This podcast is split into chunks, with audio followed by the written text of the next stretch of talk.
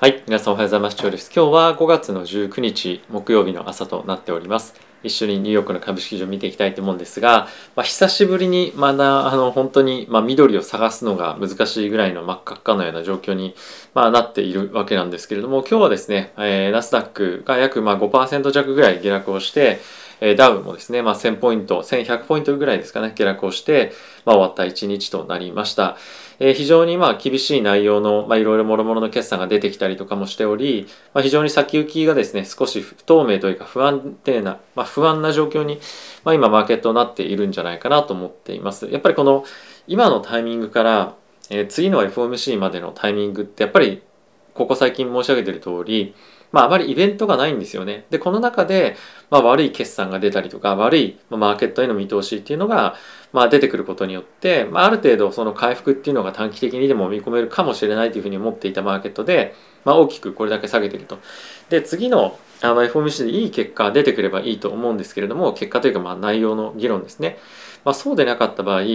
まあ、やっぱりもう1段、2段、え下げてくる可能性っていうのも十分やっぱり見ておいた方がいいのかなっていうふうに、まあ、今マーケットは見ているかと思いますしやっぱり軒並み、こういうふうに下げてくると、まあ、マージンコールの嵐みたいなのがちょっと起こりやすくて、まあ、さらにそれがマージンコールがマージンコールを呼ぶみたいな感じの、まあ、下落になってくるとやっぱりさらに加速をしてマーケットが落ちていくリスクっていうのもあるかと思うので、まあ、この辺り本当にあの、ま、気をつけていただきたいなと思ってますし、やっぱりちょっと市場がパニックに、あの、まあ、陥るような、ま、下落規模ですよね。まあ、これまで本当に盤石だと思われていた、えー、こう左上のマイクロソフト、えー、アップル、グーグル、フェイスブック、アマゾン、えー、テスラ、こういった大型銘柄ですら1日で5%ほど、まあ、落ちてしまう相場っていうのは、まあ、かなりやっぱり異常だなと思いますし、まあ、チャート的に見ても、まあ、どれを見ても本当に、まあ、ここからまだまだ下がっていくんじゃないかっていうような不安を、まあ、煽られるようなチャートになってきているので、えー、まあ不安にはまなるかと思う一方で、まあ、チャートパターン的にもまだまだ下がっていってもおかしくないかな水準感的にもまだ下がっておかしくないかなっていうようなところではあるので、まあ、この辺り本当にまあ自分の資産を守るために今何ができるのかっていうのは、まあ、もう一段ちょっと考えておくべき、えー、ところなのかなと思っています。まあ、今は本当に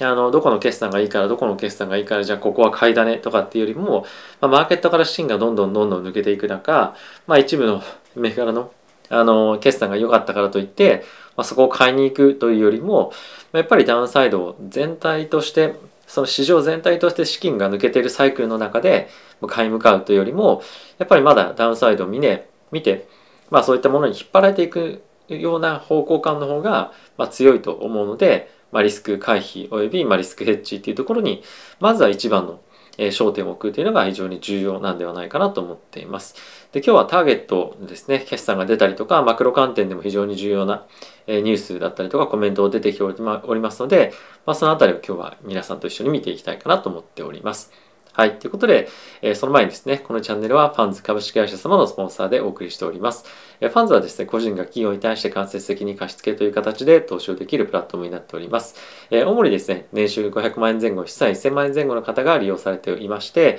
概要欄の方に僕の説明動画もありますので、えー、ぜひチェックしてみてください。はい。というところで指数見ていきたいと思うんですが、ダウが、え、マイナスの1164ポイント、マイナスの3.57%ですね。えー、S&P がマイナスの4.04%、ナスダックがマイナスの4.73%、本当にだだ下がりみたいな感じで全くいいところなかったなっていう感じでは、えー、あるかと思います。で、ラッセル2000についても、えー、マイナスの3.72%、えー、ドル円で見てみても、えーと、128.18というところで1%くらい下落してきていて、まあ、ドル安円高になってきていることによって、まあ、ここ一段とえ日本人の米国株投資家についてはま厳しいような状況になっているかと思うので、まこれが本当にどこまで巻き戻るかっていうのは一つ非常に重要な要素に今後はなってくるんじゃないかと思っています。はい。で、米国の10年債なんですけれども、え、約8ベース、9ベースぐらい下がって2.88というところまで、え金利は下がってきております。引き続き、ま、金利については上昇していくという方向感で、え、皆さん見てるとは思いますし、ま、ここから例えば2.7%、2.5%みたいな感じで下がっていくっていうところは、あまり想定はしていないと思うんですが、まあ、やっぱりそのリセッションっていうところを、ま、意識している、強く意識されることによって、まあ、この金利が、ま、下がってくる可能性があると。で、そうすると、えドル円もまた大きくえ、ドーンと調整して今非常に円売りの方に傾いているので、まあ、これの買い戻し利食いみたいなところがま入って急速にドル円下がる可能性っていうのも十分あると思うので、まあ、この辺りは警戒して見ておきたいかなと思っております。えチャートを見ていきたいと思うんですが、これがナスダックですね、の現在のチャートになっています。今、え1万2000ぐらいですかね、ナスダックになってますけれども、まあ、今マーケットとしてはこの1万2000から1万1000のこのレンジを下抜けするかどうかっていうところが一つの注目のポイントになってるかと思いますし、まあ、ここを抜けてくれば、まあ、1万ドルっていうところですね、まあ、このコロナの前のタイミングの水準に下がっていくっていうところを見てる、まあ、あの証券会社とかもあったりとかするので、まあ、一層の下落っていうのがまあ見込まれるんではないのかなというふうに、えー、まあ警戒感高まっていくかと思います。はいまあ、あとはですねあのここに来て大きくまた債券の金利が下がってきていたりもするので、まあ、ちょっとリスクオフっていう観点でも買われていたりはまあすると思うんですね。なので今もう金利が上がろうが下がろうが株は下がるみたいなちょっと状況に、まあ、なっていたりもするので、まあ、少しあの株投資家についてはまあ難しい状況にあるなというのが正直なところかと思うんですけれども、まあ、本当に今は無理をせずに自分の資産を守る、まあ、それにまずは集中するというところが、まあ、僕はいいのかなと思いますしあとやっぱりその資産分散を、まあ、あの例えばその株でやるにしてもえたたまああんまりそそんな方は多くないかもしれませんがテックだけに集中するとかっていうよりもやっぱり今であれば原油だったりとか、まあ、そういったものに振っておくだったり、まあ、あとはその大型銘柄小型銘柄っていう中でも、まあ、今大型銘柄の方が非常にバリエーションが高いというふうに言われてはいるんですよね。今日もナスダックの方がえ、小型株ラッセル2000よりも下落幅は大かあの大きかったですし、まあ、その、まあ、企業のサイズ感ってやっぱ決めてみるっていうのも、まあ、一つありかとは思います。まあ、継続して今後も大型銘柄バリエーションの観点からも売られていくんじゃないかなと思うので、まあ、そういった観点でも見ておくと、まあ、面白い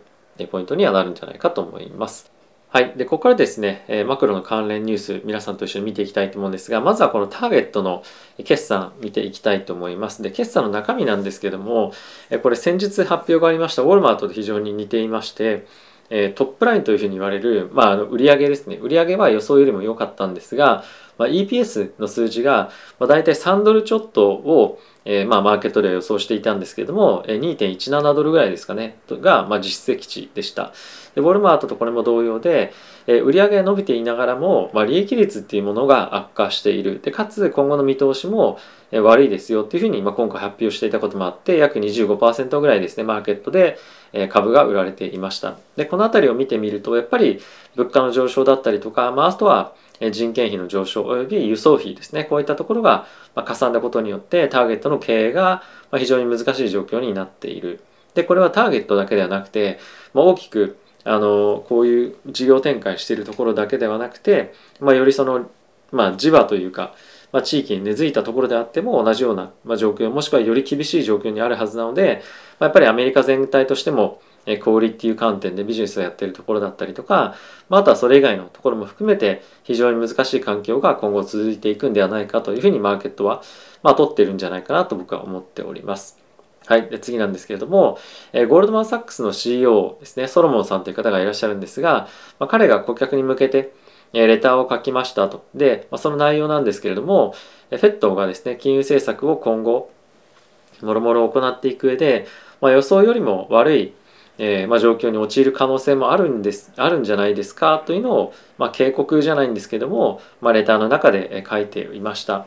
えー、アンプレデクタブルっていうのは予想もできないみたいな意味なんですけども、まあ、そういった結末になる可能性もありますよねと。でその中で具体的に使ってる言葉としては、まあ、リセッション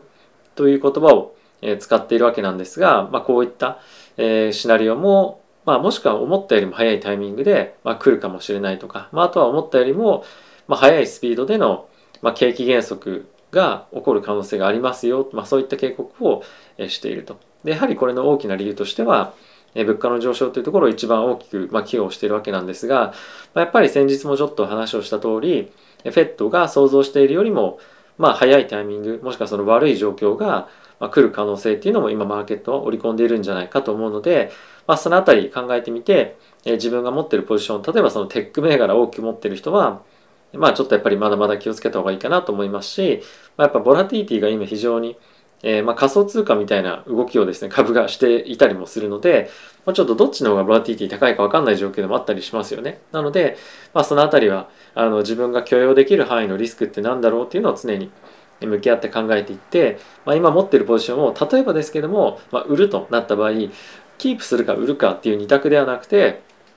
例えば3分の1売るとか半分売るとか、まあ、あの10%だけ売るとか、まあ、そういう何でもいいんですけども、まあ、そういった部分的なリスクオフだったりとかポジションの外しみたいのも、まあ、検討してもいいんじゃないかなというふうに僕は思っております。はい。で、次なんですけれども、中国の GDP の予想値をですね、ゴールドマン・サックスが4%に切りました、切り下げましたと。で、もともとは4.5%だったんですが、これ以外にも、JP モルガンだったりとかシティグループが、軒並みですね、中国の GDP の予想をここ数日で大きく切り下げていますと。で、まあ、軒並み4%台の前半を目標としているわけなんですけれども、中国の国が出している2022年の GDP の成長予想っていうのが5.5%なんですね。なので、まあ、そこから比べると、まあ、かなり大きなあの下落というか、あの成長率の、まあ、衰退というか減速をま見込んでいるような状況になっています。であともう一つ中国の経済でポイントとして見ておきたいのは、えー、今のゼロコロナの対策っていうのをいつまで続けるかっていうのが一つポイントになっていて今のマーケットの予想ではなんと2023年の第2クォーターぐらいまで続くんじゃないかっていうふうに言われているんですね。まあ、そうなってくるとやはり、え、長期的な物価高もしくはその高止まりみたいなところが続いていくんじゃないかっていう予想になってくるかと思うので、まあ、今のあの物価高の状況が、まあ、やっぱりすぐ改善するってことはないかと思いますしやっぱり中国の GDP が成長率下げてくる、まあ、さらに下がってくるっていうような状況になると、まあ、グローバルへの影響っていうのも大きいものになってさらになってくるんじゃないかと思うので、ま、マクロの環境から見てみると、まあ、見てみてもマーケットの見通しっていうのはそんなにまあ明るい方向にまあ、見ておかない方が、まあ、今のところはいいのかなっていうのは、まあ、思いますよね。はい。で、次なんですけれども、イギリスの方のインフレーションが、まあ、今9%になってきていると。まあ、本当異常ですよね。で、これ前月比で見ても、まあ、今のタイミングっていうのは2.2%ぐらいになっているそうなので、まあ、ここ最近、最近さらにまた急速にあの上がってきているっていうのは、まあ、非常にまあ驚きでもありますし、まあ、今の水準っていうのは、まあ、40年ぶりぐらいの水準になっているというところで、まあ、この辺りは非常に驚くべき水準かなと思います。あとはこれ UK というふうに書いてますけれども、まあ、当然あの EU 圏も同様の近い水準にはなってきているかと思いますし、まあ、より経済としてはまあ悪くなっているのが EU の方ではあるので、まあ、そう考えてみてもやっぱり中国もしっかりですがグローバルでの経済の後退みたいなもののリスクはまあより高まってるんじゃないかなというふうに僕は思っております。はい、あとはやっぱり中あのアメリカの国内で注目しておきたいのは米国の住宅の着工許可、着工件数ですね。まあ、あのこういったところが4月は3.2%減ってますね。5ヶ月ぶりの低水準。で、まあ、家をなかなか建てられない、建てられない、まあうん、お金が賄えないというところも含めてなんですけれども、徐々にこの住宅のえー、まあ、バブルっていうのが崩壊に向かっているというふうにも見ている方もいらっしゃるので、まあ、この辺り非常に注目しておきたいですし、あとは住宅の金利っていうのは5.3%ぐらいにもなってきていてさらに高く、まあ、上がっていくようであれば、まあ、この辺りは、え、まだまだあのさらなる減速っていうのもあるかと思うので、まあ、注視して見ておきたいかなと思っております。はい。で、ウォール・ストリート・ジャーナルの記事、ちょっと皆さんと一緒に見ておきたいと思うんですが、まあ、一応ダウの、えー、まあ、一応ここ1000ポイントって書いてますが、まあ、モアザン1000ポイント、まあ、実際には1100ポイントぐらいですよね、え下落していますよというのが、まあ、一番大きなニュースになっていたりとか、まあ、その2番目のヘッドラインについてもやっぱりさっき取り上げたターゲットの25%、まあ、この辺りの、えところがやっぱり非常に大きくマーケットでは、ま意識されているポイントかと思うので、ままずはやっぱり今の経済の見通し及び、まあやっぱりこういった企業の見通しを見てみても、まあ、もろにインフレだったりとか、あ、とは燃料ですよね、まあ、輸送費の、えー、価格の高騰っていうのが決算もろに、まあ、あの何ていうんですかヒットしているような状況になっているので、まあ、今後も、まあ、決算というところもそうなんですけれども、まあ、もろもろ出てくる数値についても、まあ、あまり期待できないんじゃないかというふうに、えー、まあ思っていて、まあ、間違いないというかあの、まあ、そういうふうな目線で見た見ておいた方がいいんではないかと僕は思っております。はい、っていうところで、いかがでしたでしょうか。本当に毎日毎日下落の幅があのどんどんどんどんあの大きくなっていくような、まあ、感触をなんか受けてはいるんですけれども、まあ、まだマーケットでは、まあ、そこをあの探りに行く展開というかまだそこが見えないような状況かと思いますしまたやっぱりナスダックで言っても、まあ、1100ポイント、まあ、割れてあのからがまあ本物の下落だっていうふうに見てる人もやっぱりいたりはするので、